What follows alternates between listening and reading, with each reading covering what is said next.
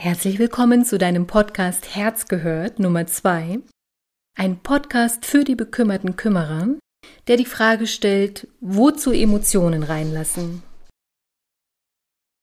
Wozu soll es gut sein, mehr Emotionen zuzulassen? Ich habe schon genug mit der aktuellen Situation zu tun und muss vor allem funktionieren. Wenn ich mich jetzt noch meinem Gefühlschaos widme, geht das ganz sicher nach hinten los. So oder sehr ähnlich äußerte sich eine Klientin, eine Führungskraft eines mittelständischen Unternehmens, zuletzt in einem unserer Online-Calls. Und ich gab ihr recht. Sich dem eigenen Gefühlssalat zu widmen, führt schnell zur Überforderung, insbesondere wenn andere Dinge gerade so viel dringlicher sind. Und erst recht führt es zur Überforderung in einer beruflichen Umgebung, in der offen gezeigte Emotionalität eher als schwach, störend oder unprofessionell gilt. Es führt zur Überforderung, weil es ungewohnt ist und weil uns dafür keine etablierten Verhaltensweisen zur Verfügung stehen. Weil alles Ungewohnte zusätzliche Energie verlangt, rebelliert natürlich das körpereigene Betriebssystem, das in der aktuell krisengebeutelten Zeit mehrfach ohnehin auf Sparflamme läuft. Also, wozu Emotionalität zulassen? Es kann kaum oft genug betont werden. Wir leben in einer Zeit des Wandels, in der umfassende Transformationsprozesse gefragt sind. Vor allem Unternehmen und Organisationen bzw. deren führende Köpfe und Multiplikatoren sind gefragt, diese voranzubringen.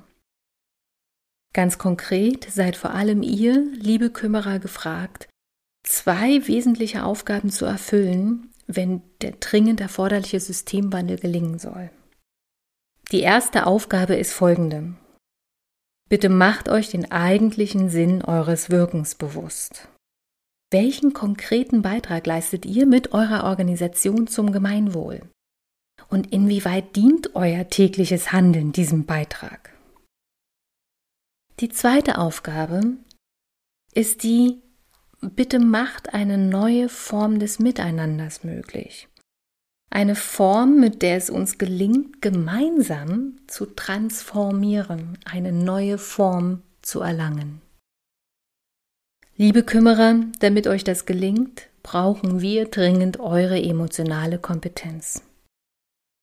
Ja, noch mehr Erwartungsdruck und dessen gewollte Erfüllung kann ganz schnell zur Bekümmerung führen. Kommen wir also zur Ausgangsfrage zurück. Was hat meine Klientin davon, sich ihren vielfältigen Emotionen zu widmen? Ausgerechnet jetzt, ausgerechnet in einer krisengebeutelten Umgebung, wo mehr als je zuvor Funktionieren gefragt ist. Ich möchte ihr und allen, die sich mit dieser Frage identifizieren können, gerne Folgendes dazu sagen. Insbesondere wenn dein Durchhaltevermögen gefragt ist, und du dich im alltäglichen Überlebenskampf befindest, dann musst du zuallererst aufhören, dich selbst zu bekämpfen. Denn nichts anderes tust du, wenn du deine Empfindungen auf längere Zeit ignorierst oder gegen sie vorgehst. Auf kurz oder lang wirst du merken, dass dir die dringend benötigte Energie und die Motivation fehlen, dich deiner Aufgabe zu widmen. Auf kurz oder lang wirst du merken, dass sich diese verdrängte emotionale Energie über körperliche Beschwerden ihren Weg sucht. Und damit gehst du nicht nur gegen dich selbst vor. Du verwehrst auch uns anderen dein authentisches Selbst und deinen wichtigen Beitrag zum großen Ganzen. Noch leben wir in einem Wirtschaftssystem, das viele Seiten unseres Menschseins ausklammern muss, damit es überhaupt funktionieren kann, und wenn man so will, sind wir Antreiber und Getriebene eines Systems, das wir erschaffen haben, das gleichzeitig längst am Menschen, also an uns selbst vorbei arbeitet.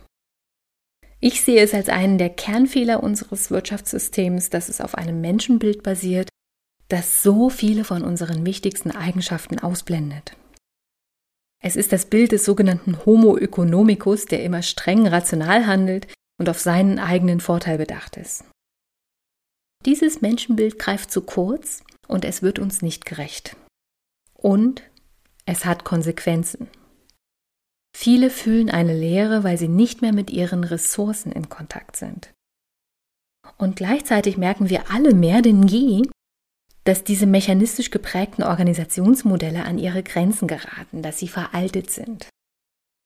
Und statt ihrer wünschen wir uns intelligente Systeme, lebendige Systeme, die dem Ganzen dienen, die eher einem Ökosystem als einer Maschine ähneln. Damit das funktioniert, musst du dir und müssen wir uns alle unsere volle Lebendigkeit zugestehen. Denn lebendige Systeme bestehen aus lebendigen Zellen. Im Falle einer Organisation sind das die Mitarbeiter. Und jeder Mitarbeiter, jede Führungskraft, jeder Kümmerer ist ein mit Gefühlen ausgestatteter Mensch, die ein wichtiger Ausdruck seiner Lebendigkeit und, ja, seiner Intelligenz sind. Sobald du diese Lebendigkeit vollumfassend einbringst, wird dein Wirken in der Welt wieder zur Herzensangelegenheit dann entsteht die intrinsische Motivation, die in dieser Zeit so sehr gebraucht wird und die außergewöhnliche Erfolge möglich macht. Dann entsteht eine echte Identifikation mit deinem Tun und mit der Organisation, der du deine Energie widmest.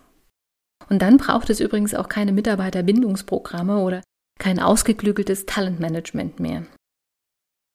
Und noch etwas. Wenn du große Teile deines Selbst ausblendest, verhinderst du echte Annäherung. Doch dort, wo ich dich mit deinen Gefühlen und deinen Bedürfnissen sehen darf, gibst du mir die Chance auf eine echte Begegnung. Ganz unabhängig davon, ob dein Gesicht, ob mein Gesicht durch eine Maske verdeckt ist. Diese Beziehungsqualität brauchen wir, um uns stark zu fühlen gegen Viren aller Art. Mehr denn je erfahren wir auf schmerzliche Art und Weise, wie sehr wir alle miteinander verbunden sind. Und kaum eine Zeit hat uns so sehr gezeigt, wie wichtig eine tief empfundene Verbundenheit ist, um globale Krisen bewältigen zu können. Also, liebe Kümmerer, kümmert euch um euch und eure Emotionen. Lasst sie zu, zeigt sie und ermutigt damit auch andere, es ebenfalls zu tun. Das erfordert sicher Mut und ist ganz sicher nicht immer einfach. Es gilt, die eigene Verletzlichkeit hier neu zu begreifen und die Stärke darin zu erkennen.